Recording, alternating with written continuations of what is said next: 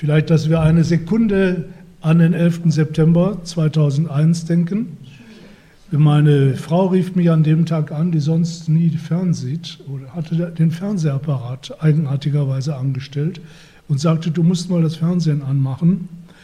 Äh, von Duisburg nach Berlin rief sie.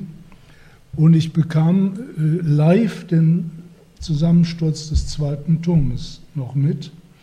Man weiß natürlich dann noch gar nicht, ist das Kino oder ist das Realität. Aber es wurde dann doch bald deutlich.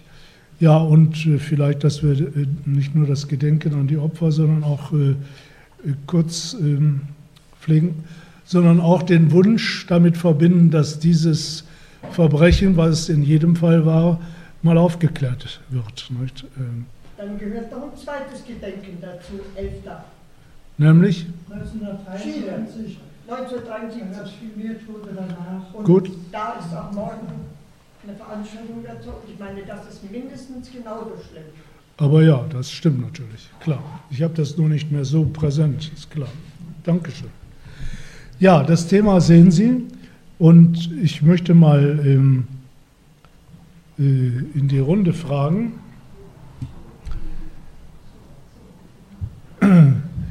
Das Schlagwort Demokratie steht hier, ist ein bisher unerfülltes Versprechen geblieben.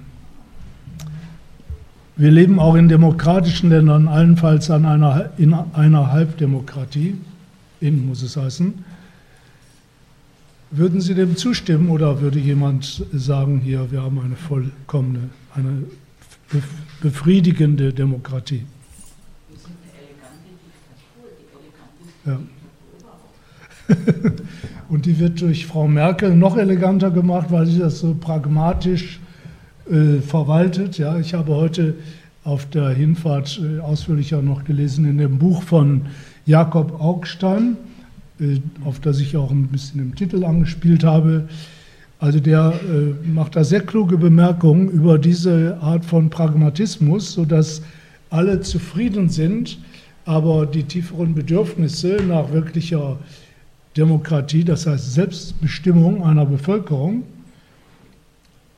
das wäre eine Kurzdefinition, die natürlich organisiert werden muss, diese Selbstbestimmung und eine praktische Art von Selbstreflexion, Selbstbesinnung. Äh, dass das äh, nicht zustande kommt. Bitte? Na, vielleicht kann man noch Peter Schollatur erwähnen. Ja.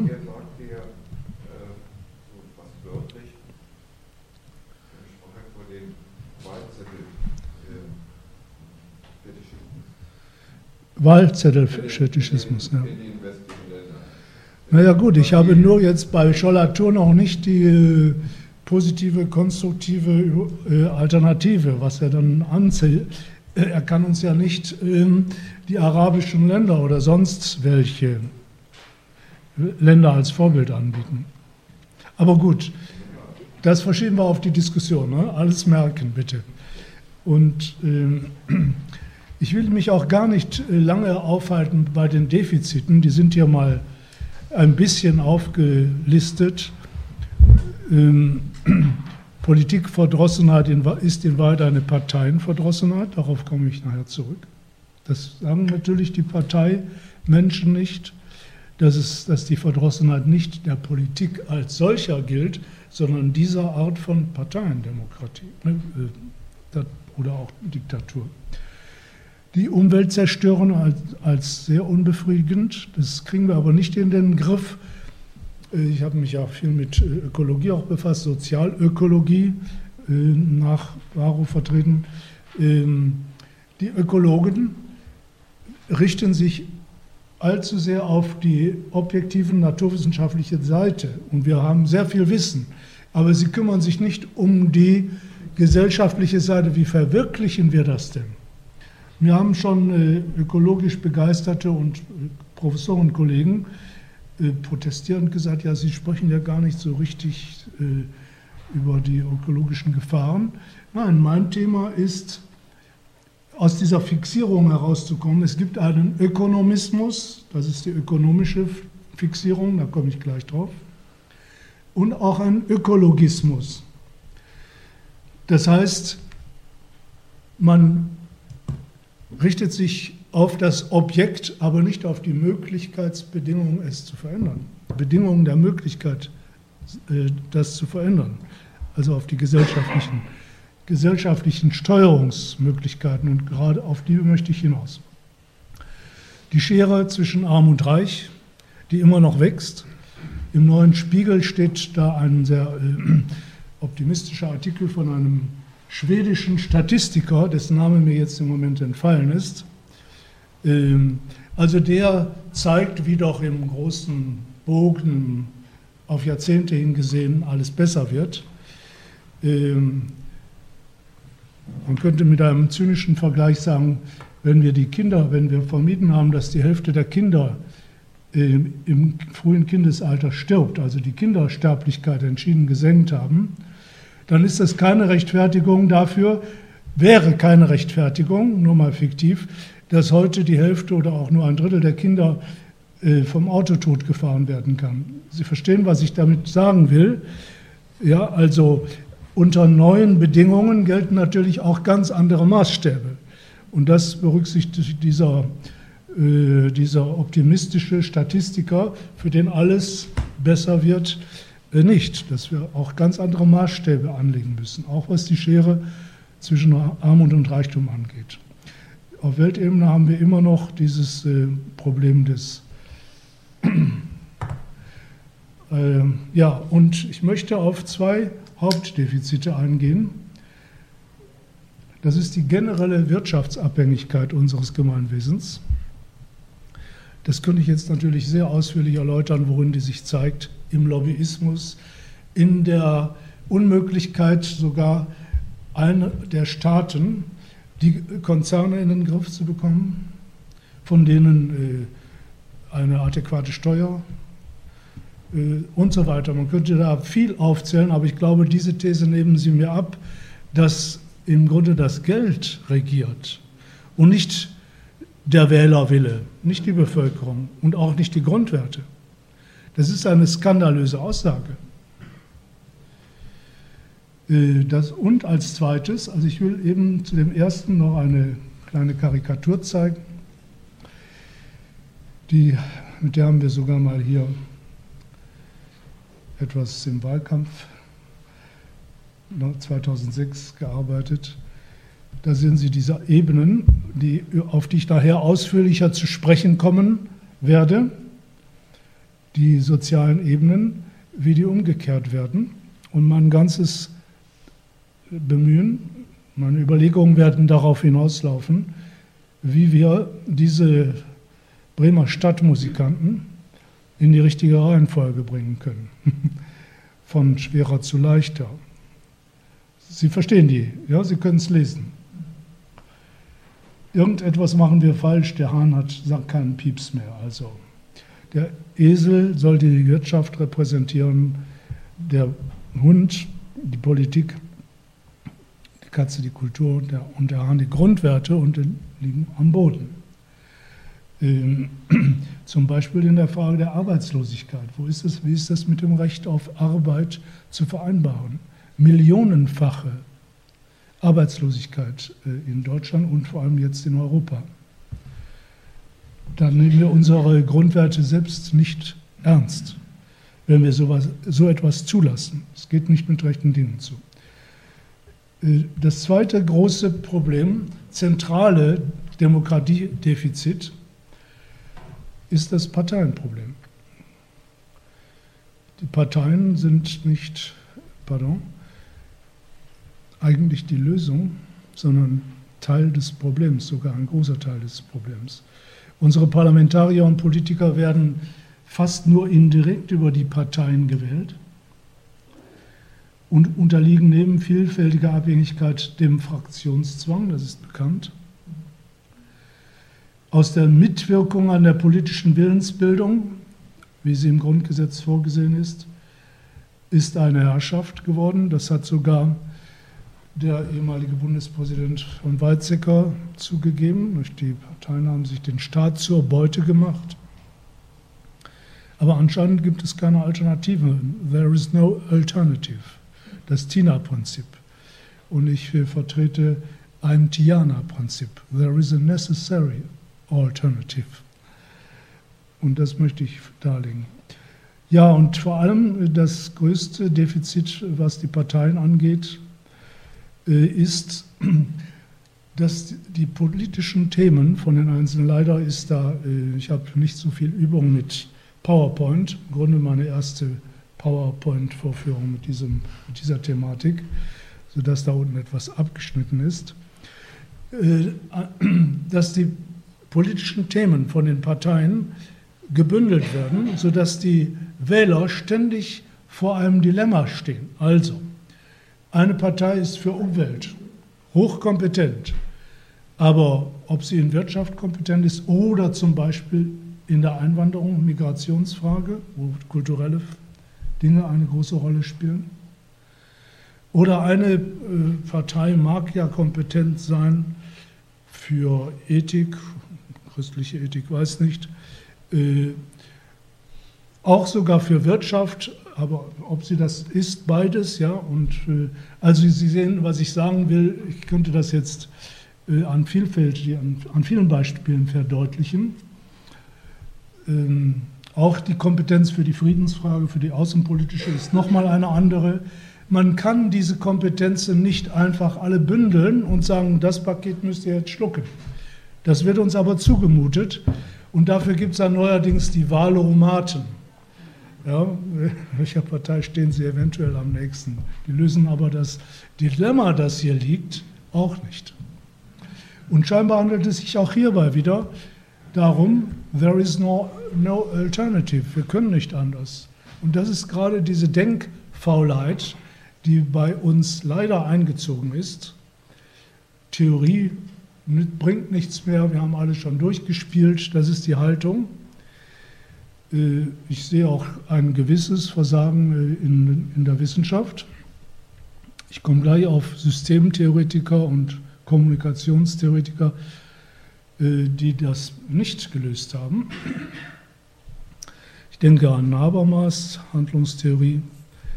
Da ist die Kluft zur Systemtheorie von Luhmann. Davon bin ich ausgegangen, von dieser Kluft zwischen Handeln und System ist nicht gelöst worden, das Problem. Ich selbst stehe am meisten in der Nachfolge von äh, Talcott Parsons. Augenblick, ich will mal, naja, die drei habe ich irgendwo genannt. Da.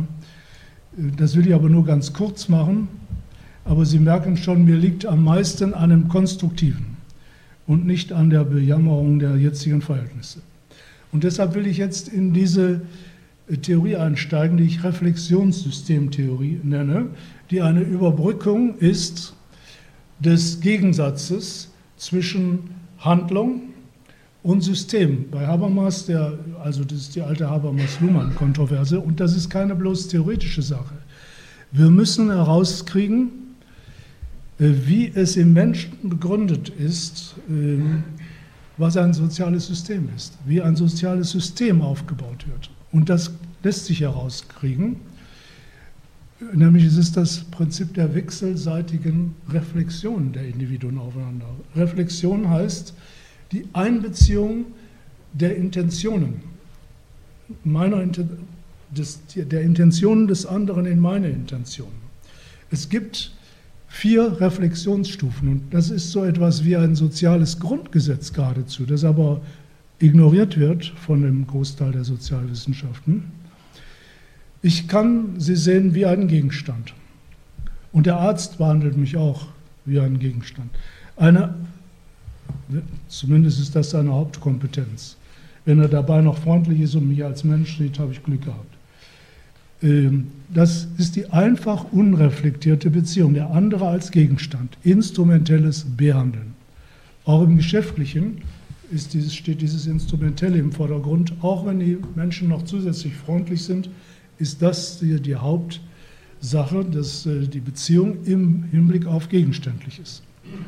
Dann die einfach reflektierte Beziehung. Also am Blick kann man es leicht verdeutlichen. Ich sehe sie nicht nur als Gegenstand, sondern auch als jemand, der selbst sieht, der mich beobachtet.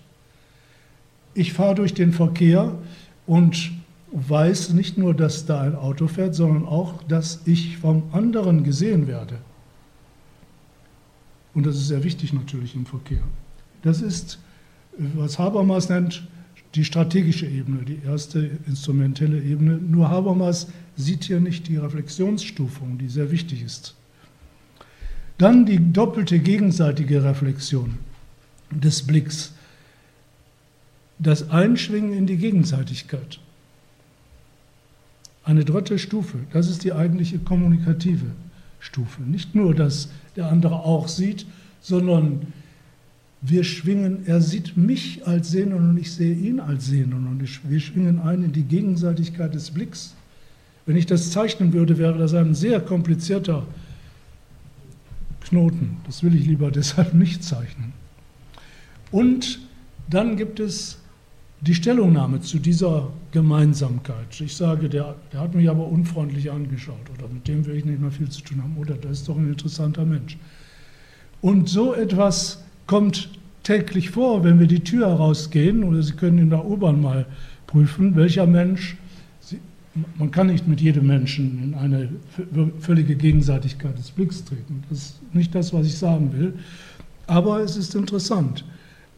Die Menschen nehmen einen wahr, dass man da ist, dass, man, dass sie einen nicht umlaufen. Ne, das ist schon mal die erste Stufe. Dann auch, äh, dass man selbst äh, irgend, also selbst aktiv ist und also das, wenn man sich bewegt, dass man aneinander vorbeikommt, ja, das ist schon strategisches Handeln. Aber das, ein, das wirkliche sich begrüßen, äh, was ja auch vorkommt, und nicht nur schematisch ist, das wäre die kommunikative Stufe. Und Verabredung wäre die metakommunikative, die vierte Stufe. Und ich könnte jetzt lange dabei bleiben, wir könnten mal ein Seminar darüber machen, dass diese Stufen tatsächlich da sind und dann sich wiederholen können. Aber strukturell ist damit ein Abschluss erreicht, ein systemischer Abschluss wir, ich könnte das an einem Beispiel, an vielen Beispielen weiter verdeutlichen, möchte aber zum großen Sozialen kommen. Da nämlich zeigen sich diese Reflexionsstufen dann, ich gehe jetzt nicht mehr auf diese anderen Denker ein, höchstens mal ganz kurz noch, bei Habermas wird diese Reflexionsstufung nicht erkannt, obwohl er einige Ausdrücke, einige davon habe ich übernommen, metakommunikativ kennt er nicht, mit dem Instrumentellen, da ist auch Unklarheit. Und was, dass die Kommunikation in dieser Wechselseitigkeit der Reflexion besteht, wird nicht gesagt.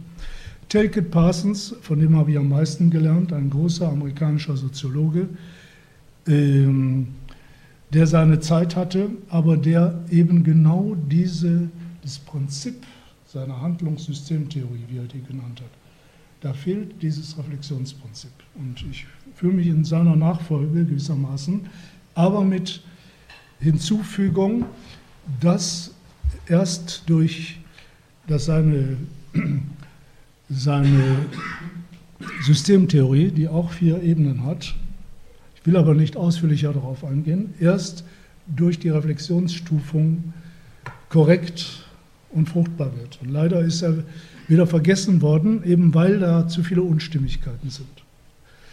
Und Niklas Luhmann, der macht eine Systemtheorie, die gar nicht auf das Handeln der Einzelnen eingeht. Also so viel zu denen, ich möchte nicht lange dabei bleiben. Ich sagte, das hat enorme Bedeutung, das ist jetzt eine ganz zentrale Skizze hier, für das große soziale System, diese Reflexionsstufung.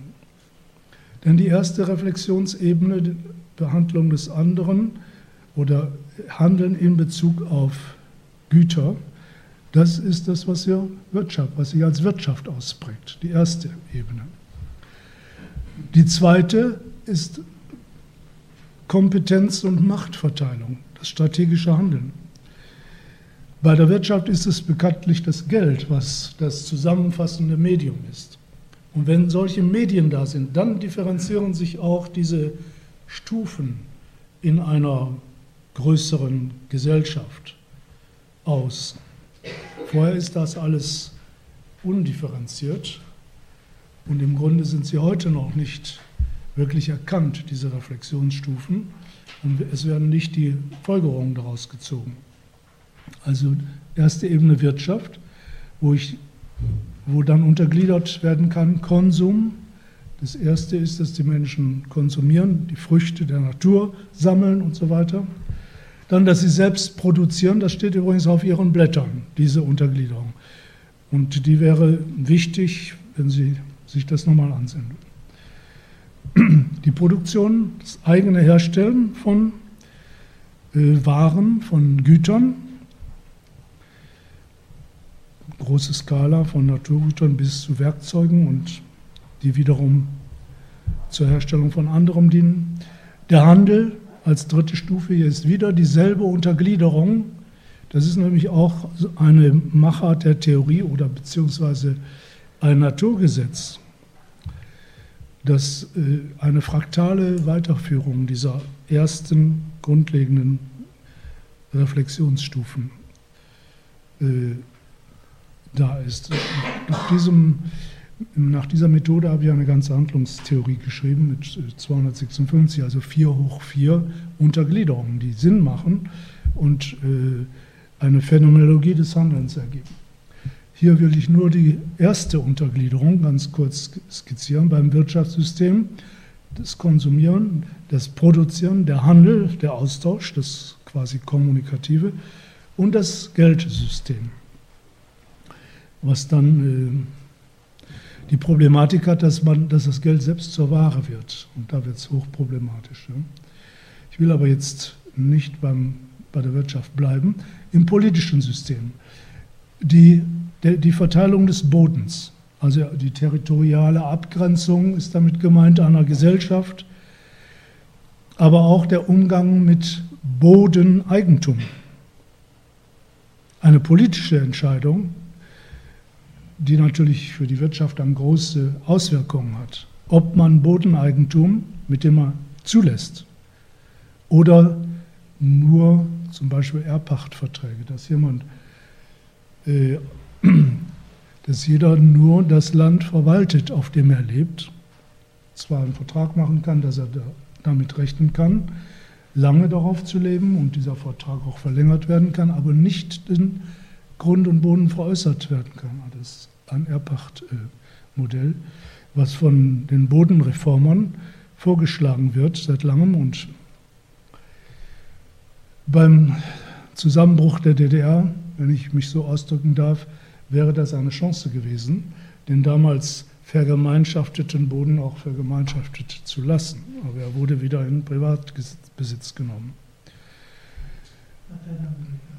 Bitte? Das Gemeineigentum ja. Ja. Ich will aber jetzt nicht bei dem einzelnen Thema bleiben, sondern nur darauf hinweisen, wie viele Themen hier dann zur Sprache. Mir geht es aber um die Gesamtsystematik. Ja. Wir können natürlich auf Einzelthemen eingehen bei Bedarf. Das Zweite beim politischen System die Sicherheit.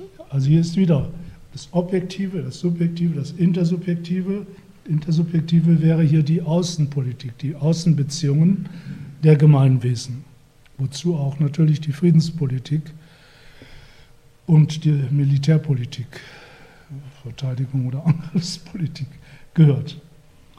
Dann die Rechtsentwicklung selbst und die Verfassungsentwicklung. Das gehört alles zum politischen System.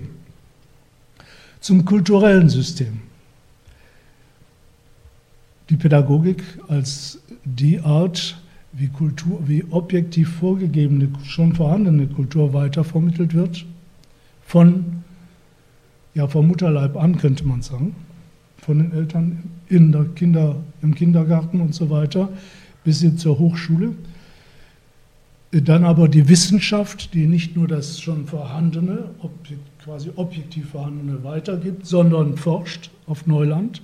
Da ist wieder diese forschende weitergehende Subjektivität, die Publizistik, der ge gesellschaftliche Kommunikationsprozess und die Kunst.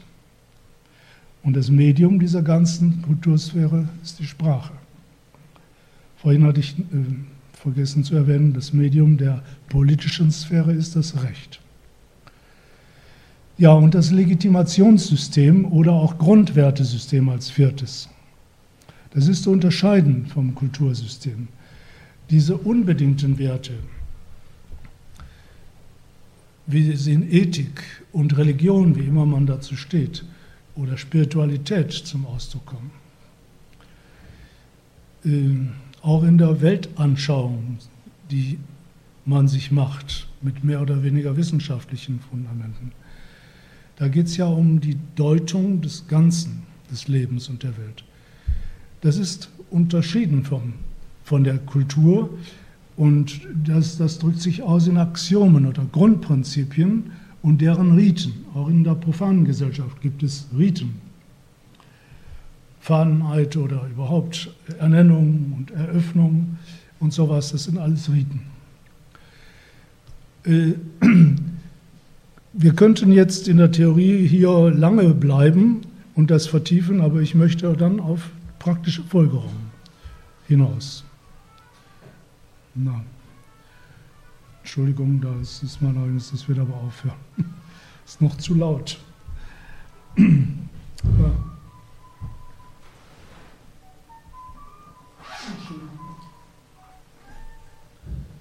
Naja, bitte, ich dachte, ich hätte es ganz abgestellt.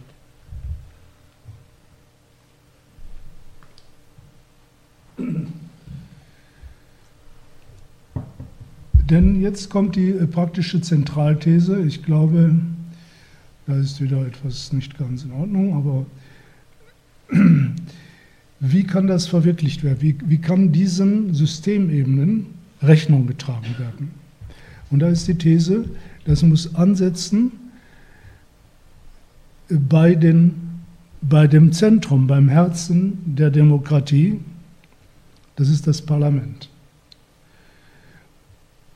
Also um diese Systemebenen, dem Systemebenen Rechnung zu tragen, die in der Neuzeit sich sowieso naturwüchsig durchgesetzt haben, insofern als man zum Beispiel die Grundwerte von der Politik zu unterscheiden gelernt hat, gelernt hat, also Religion von der Politik, auch die Kultur, die autonome Kultur von der Religion, das sind ja ganz wichtige europäische Prozesse, die in anderen Kulturen noch nicht so durchgemacht sind, wurden.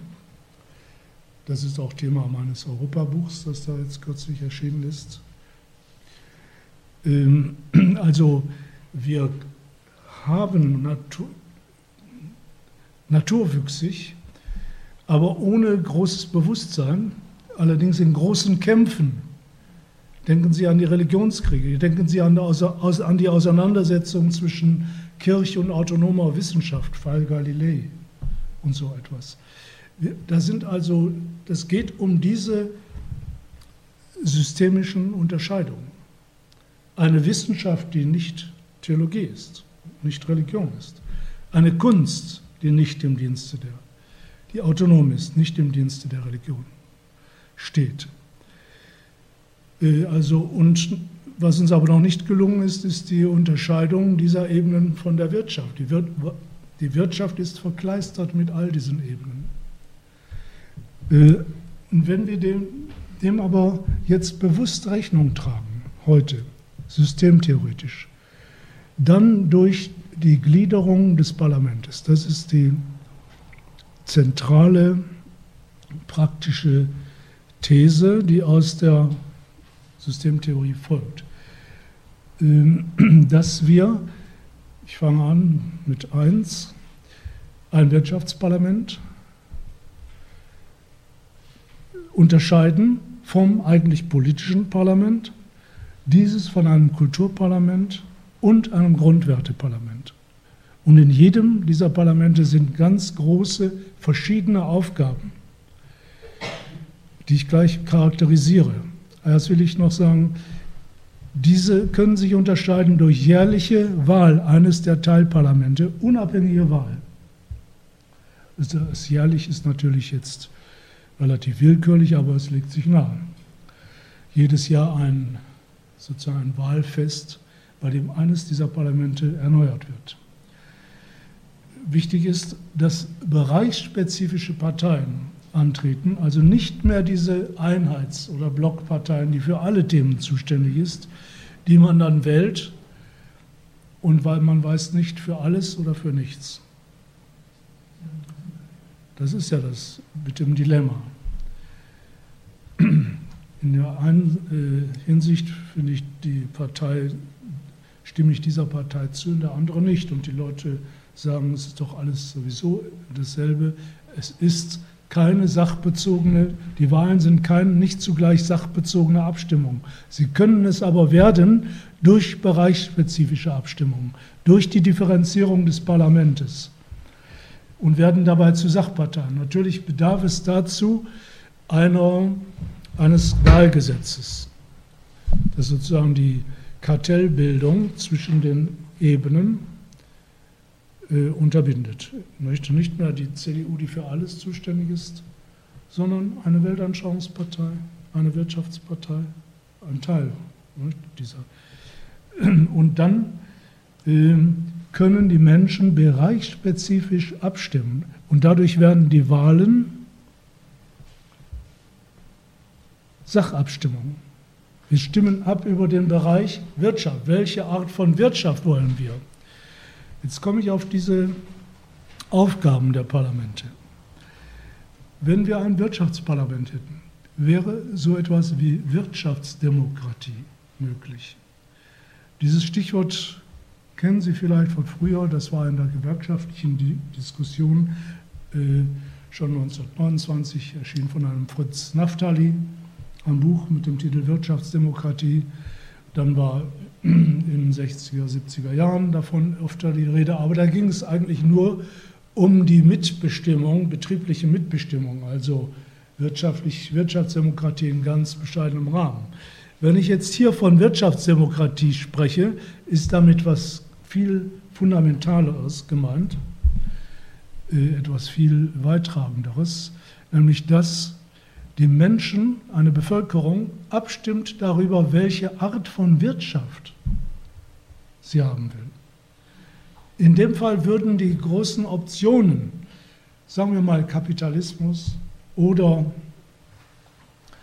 ich will jetzt nicht das Stichwort Sozialismus, das ist mir zu schwammig geworden. Das sage ich schon, habe ich schon 1978 in einem Buch geschrieben. Das, äh, aber ich will auch diese Thematik nicht für sich vertiefen. Sagen wir, äh, ich arbeite viel mit Geldreformern zusammen, die sich für ein äh, zinsfreies Geldsystem einsetzen. Meines Erachtens ist das Zinsproblem nur die andere Seite der Medaille von dem Mehrwertproblem, wie es Marx thematisiert hat. Das sind zwei Seiten derselben Medaille, obwohl diese Strömung, die marxistische und diese freiwirtschaftliche, von Silvio Gesell herkommende sich äh, befehdet haben, zu meinem Leidwesen. Ich, in meinem Buch da äh, Sprung aus dem Teufelskreis habe ich das beklagt, äh, dass, das, dass Silvio Gesell sehr Unrecht daran getan hat, so hochnäsig auf Marx äh, zu blicken. Also Gesell ist äh, 1930 gestorben, also Jahrhundert, fast ein Jahrhundert, na, Marx 1883, also äh, bedeutend später, aber äh, tat so, als äh, wären seine Ideen, die sich auf, die, auf zinsfreies Zirkulieren des Geldes bezogen, weit überlegen dem, was Marx gesagt hat über Mehrwert und Arbeitswertlehre. Da irrt sich Silvio Gesell und ich habe da viel diskutiert in den Freiwirtschaftskreisen darüber. Ähm, ich bringe jetzt nur diese beiden Beispiele, sagen wir mal, äh, Vertreter des Neoliberalismus, eines neoliberalen Kapitalismus, würden aufeinander prallen in der Diskussion und als Parteien mit den Geldreformern, mit Marxist, Marxisten, äh, die sich untereinander einigen. Und dazwischen gäbe es weitere Schattierungen. Das wären also Sachparteien im Sinne von Wirtschaft. Auch Attac könnte eine Sachpartei sein. Äh, das wäre das erste Mal in der Weltgeschichte vielleicht, dass eine größere Gesellschaft abstimmt darüber, welche Art von Wirtschaft sie haben will. Das gab es noch nicht. Sondern wir stolpern, sind immer hineingestolpert, scheinbar naturwüchsig in eine Wirtschaftsform, die hieß äh, mehr und mehr ähm, Kapitalismus und heute Turbokapitalismus und Neoliber in neoliberaler Prägung, worauf ich auch jetzt nicht ausführlich eingehen will. Sie wissen, was gemeint ist. Äh, worauf es mir jetzt ankommt, ist, dass durch das Konzept Wirtschaftsparlament eine Wirtschaftsdemokratie möglich wäre, in diesem anspruchsvollen neuen Sinne. Ebenso auf politischer Ebene würden sich natürlich äh, Parteien mit ganz verschiedenen politischen Zielsetzungen bilden.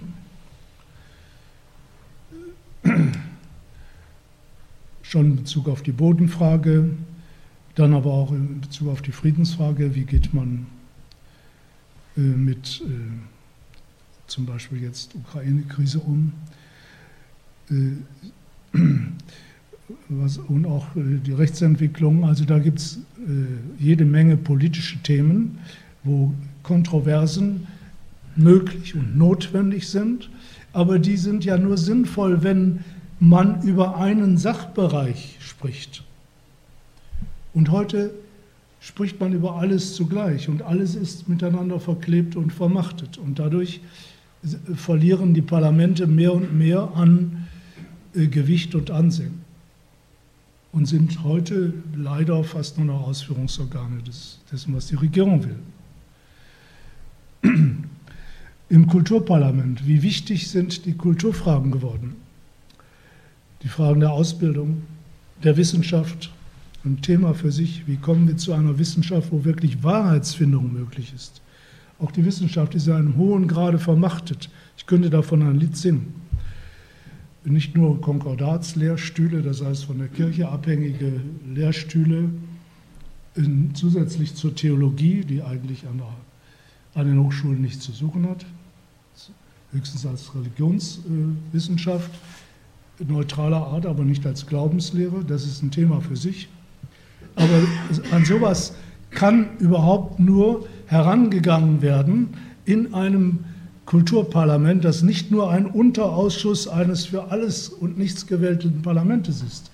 Mir wurde schon mal gesagt, ja, das machen doch die Kommissionen, diese Spezial, diese Spezialthemen. nein, nein, das ist etwas völlig Verschiedenes, ob die Parteien dann Leute in Kommissionen schicken oder ob der Wähler Teilparlamente wählt, mit von, besetzt von Menschen, die, die Experten sind, aber Experten nicht im Sinne von Fachidioten, sondern im Sinne von Vertrauensleuten der Bevölkerung. Und ich komme auf das Grundwerteparlament, wo, sich, wo ein faires Miteinander der Weltanschauungen und Konfessionen, Religionen und Spiritualitäten möglich würde, was wir natürlich jetzt nicht haben. Die, äh, was ist da los? Ein Netzkabel anschließen. Ja, das, äh, Sie sollten ein bisschen Strom drauf geben. Also, ist das Ding aus. Wenn es ginge. Ähm, Haben wir ein Stromkabel? Es braucht ein bisschen Strom. Ich bin jetzt gerade bei dem, ich spreche einfach weiter, beim Grundwerteparlament. Da geht es natürlich nicht darum, dass man parlamentarisch jetzt über Wahrheit oder über das ethisch Richtige entscheidet, sondern dass man einen pragmatischen Konsens findet. Wie kann man sich arrangieren? Das ist auch jetzt schon notwendig. Aber mit offenen Karten. Was können wir, obwohl der eine Atheist ist, der andere Katholik, der dritte Theosoph oder eine andere Spiritualität, der äh, äh, andere philosophischer Ethiker und so, wie kommen die überein? Und zwar in Bezug auf solche Dinge, die gesetzlich geregelt werden müssen. Es muss ja nicht alles gesetzlich geregelt werden. Im Gegenteil muss unterschieden werden, was ist rechtlich, gesetzlich und was ist die persönliche Ethik.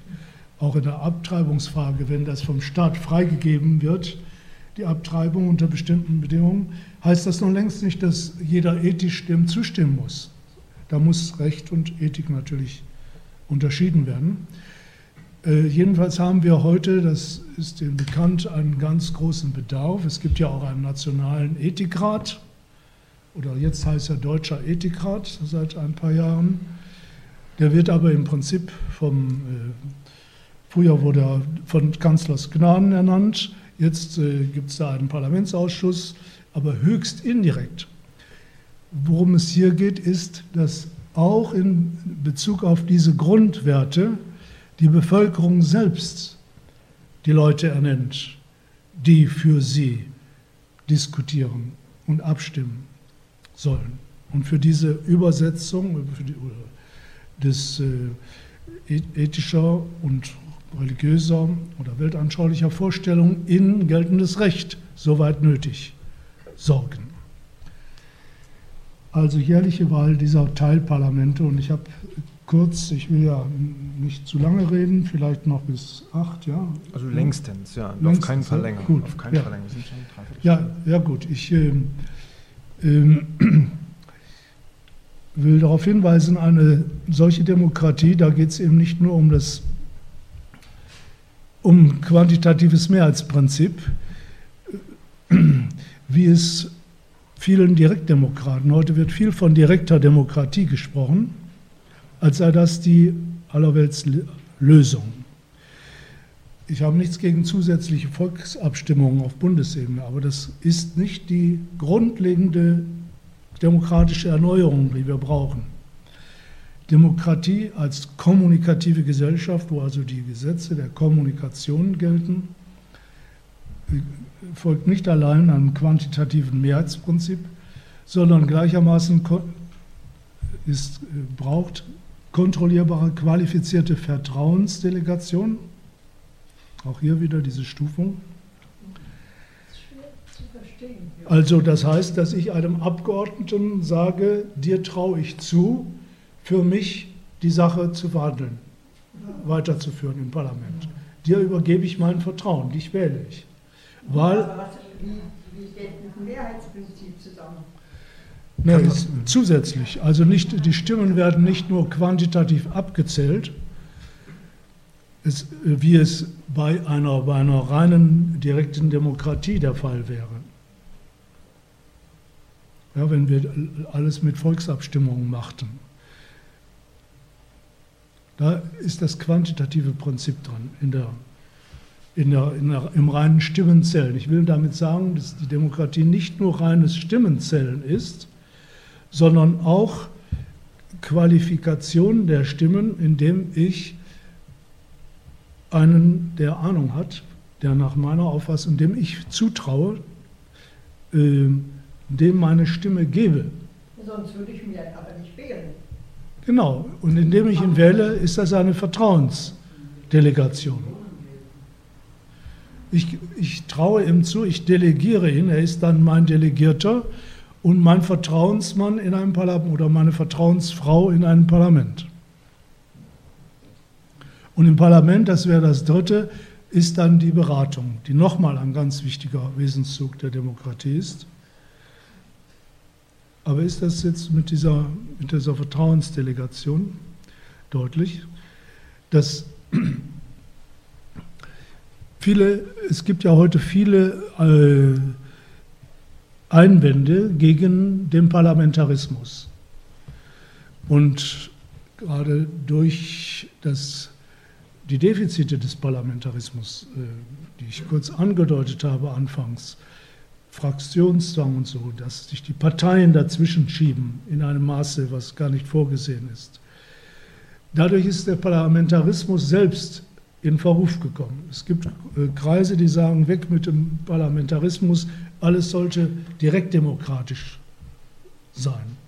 Und dem gegenüber und das direktdemokratische, das heißt direkte Sachabstimmung, ja, was sich natürlich beim ähm, modernen größeren Gemeinwesen auch gar nicht machen lässt, nicht nach dem Muster einer Landgemeinde, einer schweizerischen oder altgermanischen Landgemeinde, ja, wo man dann auch noch beraten hat. Da war ja auch die Beratung dann dabei. Ja. Und aber heute die heutige Bestrebung nach direkter Demokratie verlässt sich zu sehr auf das quantitative Abzählen der Stimmen und zu wenig auf dieses, was ich hier Vertrauensdelegation genannt habe. Also Wahl, Ernennung. Ich gebe, ich übergebe meine Stimme, dass ich beauftrage einen Abgeordneten. Das ist eine Vertrauensdelegation. Und die sollen dann, das ist das dritte Moment, diese Abgeordneten sollen beraten. Und das Beraten ist etwas ganz Wichtiges. Das ist die kommunikative Stufe im Parlamentarismus. Was hat sich in Das ist so eine, eine heitere Beratung der Politiker und hm. der Bevölkerung aus diesem Gebiet. Es gibt mehrere so Tische, die hochinteressant sind. Die Politiker sich Meinungen aus der Kommune, aus dem Bereich. Ja. Können wir, ich würde auch vorschlagen, dass Sie erstmal, wir sind ohnehin, wir hatten gesagt eine Dreiviertelstunde, äh, wenn Sie es versuchen könnten abzurunden und dann treten wir in die Diskussion ein. Das ist, glaube ich, besser, als wenn das so zerfasert. Ne? Dann können Sie alle Ihre Fragen dann ich bin auch, äh, stellen. Ich komme jetzt schnell durch. Ähm, ich will nur noch darauf hinweisen, dass zwischen diesen Ebenen nicht nur eine Hierarchie besteht. Auf der einen Seite natürlich Hierarchie, das soll diese Zeichnung sagen eine Rahmengesetzgebung. Das, was im Grundwerteparlament beschlossen wird, ist Rahmen für das, was im Kulturparlament und das wiederum, was im politischen Parlament und das wiederum, was im äh, Wirtschaftsparlament gelten kann. Also vom Grundwerteparlament kann auch, können auch die Grundwertefragen der Wirtschaft, Beispiel Arbeitslosigkeit, Recht auf Arbeit, äh, postuliert, und zwar mit Gesetzeskraft postuliert werden. Ja? Das soll diese Rahmengesetzgebung sein. Die, die obere Ebene bildet den Rahmen für die unteren Ebenen, wobei natürlich die Wirtschaft als Nummer eins auch wieder eine fundamentale Bedeutung hat. Die ist nicht abgesprochen. Aber ähm, ergänzend zu dieser hierarchischen Sichtweise kommt eine Kreislaufsichtweise, und zwar durch erste, zweite, dritte Lesung im Parlament. Äh, wir werden, werden die, die, die Voten eines jeden Parlaments vom anderen äh, begutachtet. Die können dazu Stellung nehmen. Also es kann nicht im Grundwerteparlament beschlossen werden, 10 Prozent des Bruttoinlandsproduktes geht jetzt in die dritte Welt, äh, zum Beispiel, was die, die, Wirtschaft überfordern würde. Ja? Das geht nicht. Da würde spätestens, wenn die schon sowas machen, im Grundwerteparlament aus großem Idealismus, dann würde, würden die Wirtschaftsleute sagen, nein, nein, das geht nicht. Es kommt also ein Kreislauf zustande in erster, zweiter, dritter Lesung in den Parlamenten. Es ist nicht nur das Hierarchische, sondern auch der Kreislauf. Das, und, dass die und die Parlamentarier wissen, wenn sie die, ähm, die Bedenken des anderen Parlaments einfach übergehen, schlägt das auf sie zurück. Die Öffentlichkeit erhält ja Kenntnis davon. So, ich komme zum Ende. Die, im Anfang wurde gesagt, die gegenwärtige Situation ist gekennzeichnet durch die besagte Ökonomiedominanz und die Vorherrschaft von Parteien, die strukturell unsachlich sind, weil sie alle Themen bündeln. Beide Grundprobleme der gegenwärtigen Demokratie werden durch die Differenzierung und die reflexive Stufung des Parlamentarismus gelöst. Es handelt sich um einen institutionell betonten Anlass. Allein auf die Kräfte von unten wird nicht vertraut, die natürlich nicht ausgeschlossen sind. Aber viele sagen, Demokratie, das muss ja bei dir anfangen und in kleinen Gruppen und so. Alles richtig und gut.